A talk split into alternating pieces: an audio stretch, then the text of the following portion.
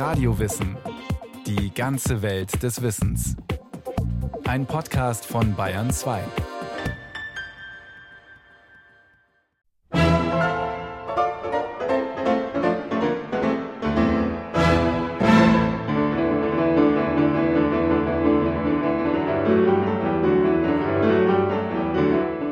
Das Klavier. Beim Gedanken an dieses fürchterliche Instrument fühle ich ein Schaudern in der Kopfhaut. Meine Füße brennen. Ich betrete einen vulkanischen Boden, in dem ich diesen Namen schreibe. Denn ihr wisset ja nicht, was Klaviere, Klavierhändler, Klavierfabrikanten, Klavierspieler, Gönner und Gönnerinnen von Klavierfabrikanten sind. Der französische Komponist Hector Berlioz. Sanftes Klavier Welch Entzücken schaffst du mir, sanftes Klavier. Wenn sich die Schönen tändelnd verwöhnen, weih ich mich dir, liebes Klavier. Sanftes Klavier, sanftes Klavier. Aus Serafina an ihr Klavier, einem Gedicht des Romantikers Christian Friedrich Daniel Schubert, das kein geringerer als Franz Schubert kongenial in Töne setzte. Sanftes Klavier, wenn sich die Schönen tändelnd verwöhnen, weih ich mich dir, weih ich mich dir, liebes Klavier. Das 19. Jahrhundert. Industrielle Revolution. Bürgerliches Zeitalter. Das sind einige der markantesten Schlagworte, die Historiker für ein Jahrhundert zwischen Biedermeier und Belle Epoque geprägt haben. Das 19. Jahrhundert, das sind rauchende Fabrikschlote und ein von der Eisenbahn beschleunigtes Leben, das sind Manchester-Kapitalismus, Stahlbarone und Literaten in aristokratischen Großstadtsalons. Gibt es ein Musikinstrument, das ein Sinnbild dieses Jahrhunderts sein könnte? Ja, es gibt es. Es ist das Instrument von Chopin und Schumann, von Schubert, Liszt oder Brahms. Das Klavier. Straß auf, Straß ab hört man nur Musik. In jedem Bürgerhaus ist denn auch das Klavier das Erste, was man erblickt. Kaum hat der Gast Platz genommen und sich an gewässertem Wein erquickt, so wird das Fräulein Caroline oder wie sie sonst noch heißen mag, von den Eltern aufgefordert, dem Gast etwas vorzuspielen. Aus dem Bericht eines englischen Wien-Besuchers Mitte des 19. Jahrhunderts.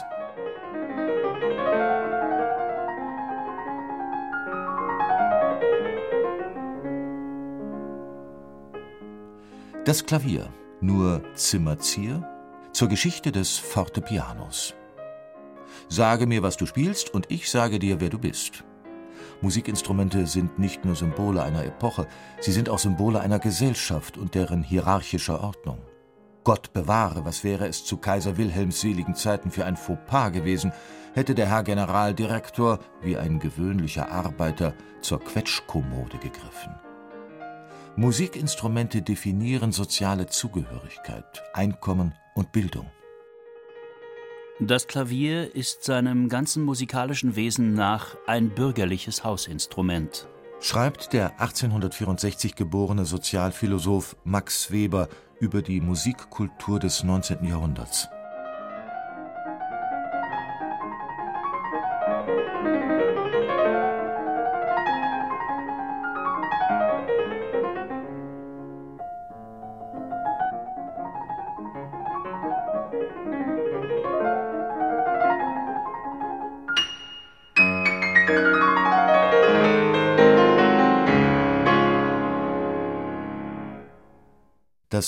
Das Pianoforte, das repräsentative Möbelstück. Wer es sich in die gute Stube stellen konnte, hatte es geschafft. Denn unsere zwirbelbärtigen Vorfahren nahmen den Klimperkasten nicht nur als Musikinstrument wahr. Ähnlich wie wir heute angeberisch den Sportwagen vor der Wohnanlage parken, war das Klavier ein wirkmächtiges Statussymbol. Damals ein leuchtendes Zeichen für bürgerlichen Wohlstand, bürgerliche Geistesbildung und bürgerliche Behaglichkeit. So ist der Roman des 19. Jahrhunderts voll von klavierspielenden Charakteren. Sie haben neulich eine Klaviertranskription des Streichquartetts Opus 132 gespielt. Auf alle Fälle haben Sie es sehr schlecht gespielt und alle Tempi falsch genommen. Beschwert sich Monsieur de Charlus in Marcel Prousts Auf der Suche nach der verlorenen Zeit. Fontanes Effi Briest träumt bei Sonaten am Palisanderflügel und bei Emile Solar entdeckt der Leser folgende leicht dekadente Szene. Was denn? fragte Taton Nené erstaunt. Warum gießt er denn Champagner ins Klavier? Wie, meine Tochter, das weißt du nicht? entgegnete La Bordette ernst. Nichts ist so gut fürs Klavier wie Champagner. Das verleiht ihnen Klang.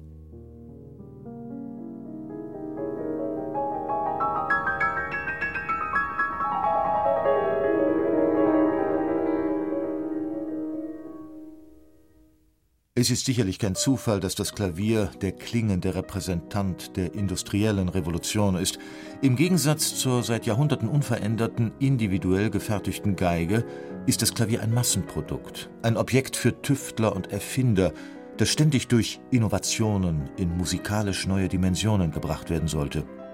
Das Klavier als Inbegriff eines Jahrhunderts, das sich Fortschritt auf die Fahne geschrieben hat. Der technologische Entwicklungsweg vom ersten Pianoforte zum modernen Konzertflügel entspricht in etwa dem der Wattschen Dampfmaschine zu den Hochleistungszügen, die Ende des 19. Jahrhunderts die Kontinente fauchend durchfuhren.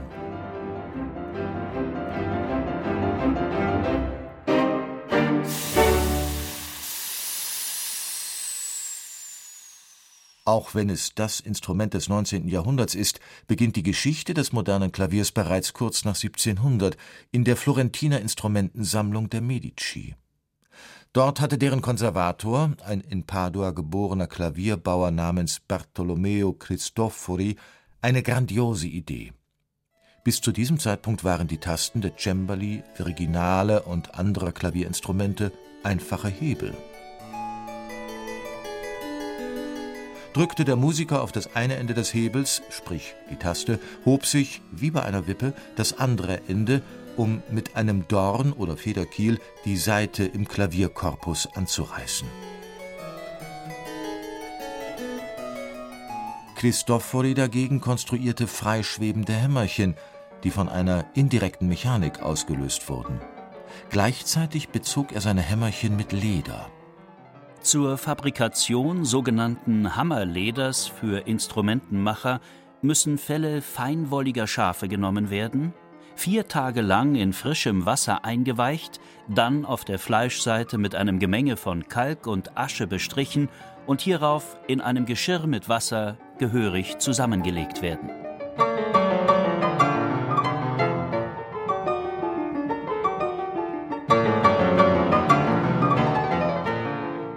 Clavikimbalo col piano e forte nannte Maestro Cristofori seine kühne Erfindung. Die klanglichen Verbesserungen waren phänomenal. Dynamische Kontraste, ein nuancierter Anschlag, ausgehaltene Töne.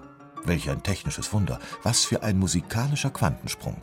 Lederhammer sei Dank.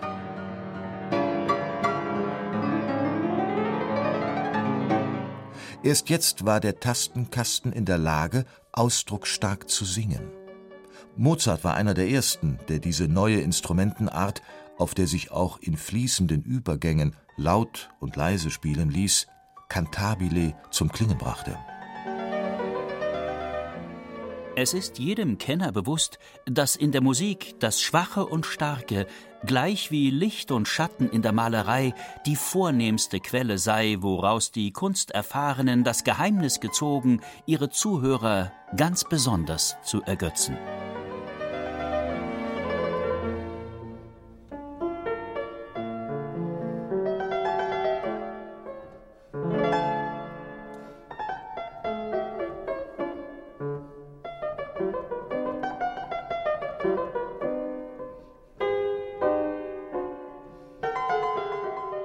Die Idee war geboren. Die Umsetzung ließ überraschend lange auf sich warten. Christoforis bahnbrechende Erfindung schlummerte viele Jahre im Verborgenen, ehe sie von deutschen Meistern wie der Familie Silbermann aufgegriffen wurde. Erst nach 1800 begann der rasante musikalische und kommerzielle Siegeszug des Instruments, das wir heute Klavier nennen und das jedoch unter einem anderen Namen im Musiklexikon steht. Pianoforte, Forte Piano, Tasteninstrument, auf dem laut und leise gespielt werden kann. Auch Gravicembalo col piano e forte, Cembalo a martelli, Hammerklavier. Kurzform Piano.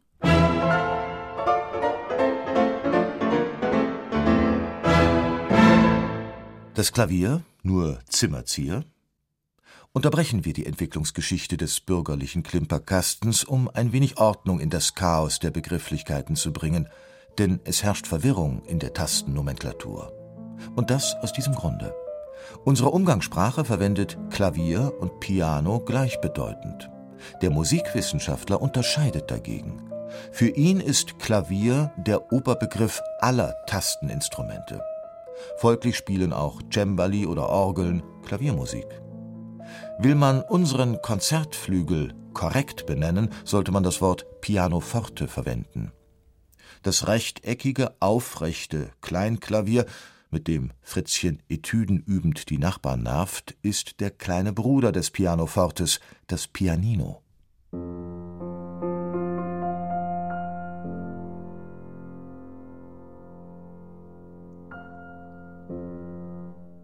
Noch nie habe ich ein größeres Vergnügen erlebt, als es mir Ihre Ankündigung dieses Pianos gemacht hat. Ich werde es als einen Altar ansehen, auf dem ich die schönsten Opfergaben meines Geistes dem göttlichen Apoll darbieten werde. Es war im Jahr 1817, als der renommierte Londoner Instrumentenbauer Broadwood einen seiner Flügel als Geschenk für Ludwig van Beethoven nach Wien schickte. Offiziell als Ausdruck der Verehrung für den berühmten Meister, inoffiziell um mit dem Namen des Beschenkten Werbung zu machen.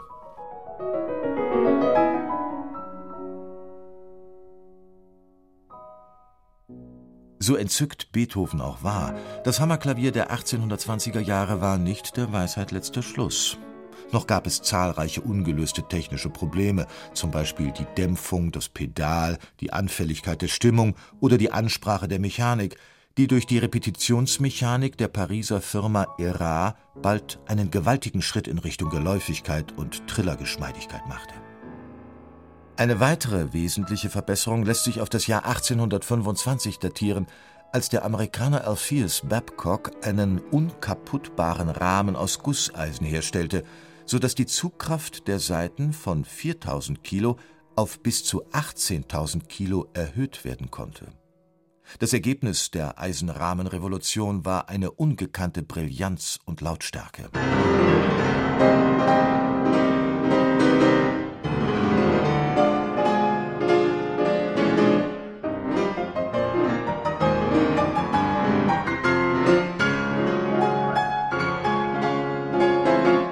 Und dann, 1853, wurden diejenigen drei legendären Firmen gegründet, deren technisch ausgefeilte Luxusinstrumente bis heute als Kultobjekte pianistischer Begierde gelten. Blüthner in Leipzig, Bechstein in Berlin und Steinway in New York. Der Steinway-Flügel. Man findet ihn in allen Metropolen und an großen Adelshöfen der Welt, in berühmten Konzertsälen und Palasthotels, an Bord von Luxusjachten und auf fast allen Ozeandampfern. Schon allein der Besitz eines Steinway-Flügels garantiert seinem Besitzer die höchste Anerkennung seines Musikgeschmacks. Aus einer Ende des 19. Jahrhunderts erschienenen Annonce in der Zeitschrift Country Life in America.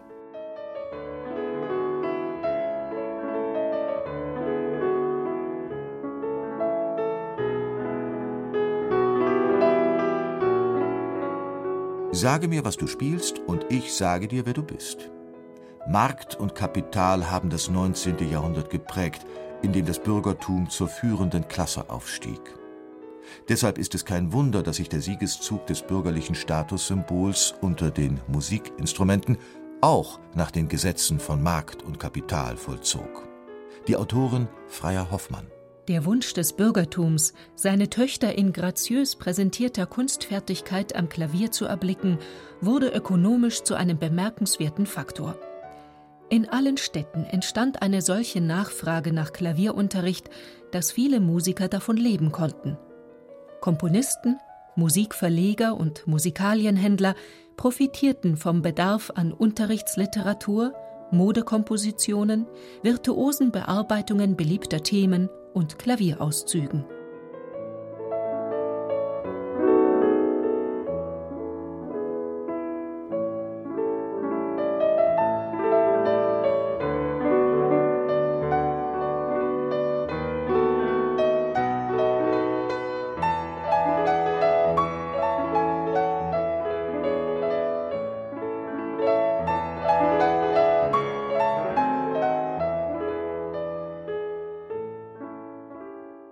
Pianoforte-Branche wurde ein umsatzstarkes Geschäft. Auch was den Instrumentenbau betraf, der bereits zu Beginn des 19. Jahrhunderts nicht mehr in Handwerksmanufakturen, sondern maschinell in Fabriken stattfand. So wurden im Deutschen Kaiserreich jährlich etwa 70.000 Klaviere produziert. In den USA, dem Wirtschaftswunderland der Spätindustrialisierung, waren es jährlich 170.000. Hector Berlioz aber das Klavier, ach, das Klavier. Es waren darunter harmonische, misstönende, klangvolle, lärmende, prächtige, bewunderungswürdige, unnütze, groteske, lächerliche, rauklingende, abscheuliche. Instrumente, um den Engeln ein Entzücken zu bereiten oder den Dämonen ein Zähneknirschen zu entlocken, um Tote aufzuwecken, Lebendige einzuschläfern, um Vögel singen und Hunde bellen zu machen.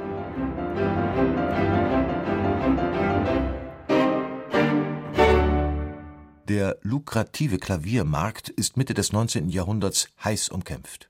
Allein in Deutschland gibt es 380 Firmen. Die Konkurrenz ist groß und der Wettbewerb wird mit modern anmutenden Marketingmethoden ausgefochten. Es gibt Pressekampagnen, Sponsoring. Die Marktführer leisten sich sogar eigene Konzertsäle. Die Salle Pleyel ist bis heute eine der klangvollsten Pariser Podiumsadressen. Die wichtigsten Werbeträger der Tastenbranche sind jedoch die ungekrönten Könige des Musiklebens, die Virtuosen. Wer ist der wahre Flügelgott und welche Klaviermarke bevorzugt er? Das waren Themen, über die das bildungsbürgerliche 19. Jahrhundert fanatisch diskutierte.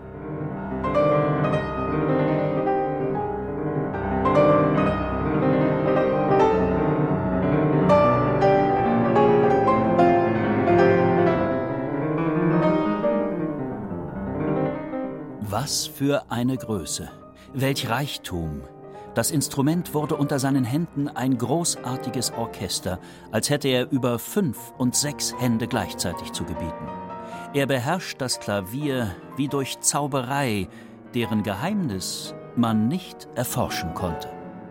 Sigismund Thalberg, Ignaz Moscheles, Johann Peter Pixes, Henri Herz, Friedrich Kalkbrenner – auch wenn deren Namen heute vergessen sind, es waren die großen Klaviervirtuosen, die in der Kunstwelt des 19. Jahrhunderts den kommerziellen Ton angaben.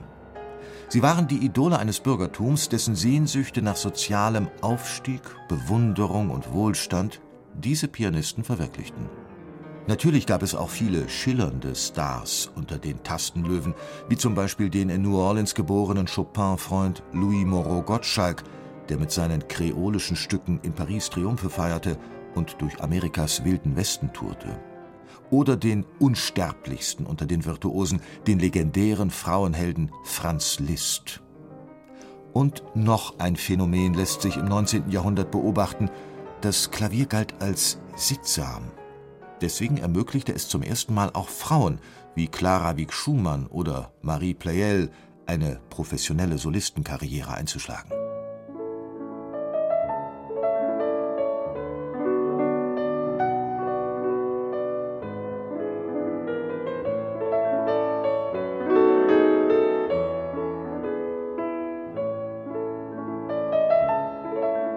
Kurz vor 1850 bricht das aus, was kritische Geister als Klavierseuche bespöttelten. Liszt und andere hatten es vorgemacht. Am Pianoforte ließ sich ein Vermögen verdienen. Deshalb setzten viele Eltern alles daran, ihre Sprösslinge zu Wunderkindern zu dressieren. Und das häufig mit zweifelhaften Methoden. So verkauften Musikalienhändler pianistische Folterwerkzeuge wie Fingerspanner oder Trillermaschinen. Besonders berüchtigt war Johann Bernhard Logiers Chiroplast mit dem sich der junge Robert Schumann die Sehnen seiner Hände ruinierte. Sanftes Klavier, welche Entzückung schaffest du mir, goldenes Klavier, wenn mich im Leben Sorgen umweben, töne du mir, trautes Klavier.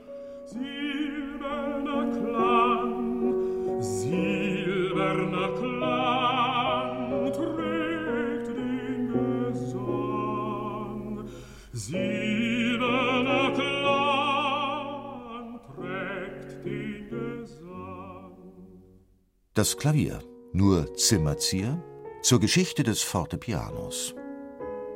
Warum wurde das Piano im 19. Jahrhundert zum Favoriten der Salons, Konzertsäle und Bürgerhäuser?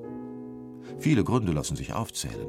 Soziale, wirtschaftliche, aber auch praktische, wie dieser. Das Klavier ist ein Allzweckinstrument, das alle Spielarten abendländischen Musikmachens abdeckt. Ob Gassenhauer, Oper oder Symphonie, es gibt fast nichts, was zu zwei oder vier Händen nicht auf dem Pianoforte wiedergegeben werden könnte. Dort, wo ein Pianoforte steht, lässt sich jede Art von Musik jederzeit spielen. Und gerade das war in der Vorgrammophonzeit von großer Bedeutung. Zum Tee in die Arzesstraße, Musik auf zwei Klavieren, Tannhäuser, einiges aus dem Ring. Großer Genuss. Notiert Thomas Mann in seinem Tagebuch über einen Besuch bei seinen Schwiegereltern.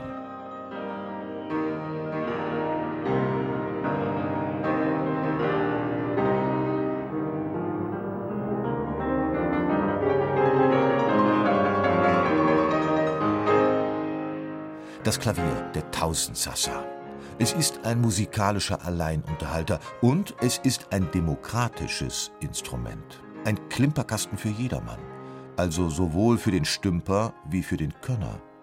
Es schenkt demjenigen Erfolgserlebnisse, der sich nach der Einfingersuchmethode ein Kinderlied zusammensucht und stellt den Profipianisten lebenslang vor schier unlösbare spieltechnische Aufgaben.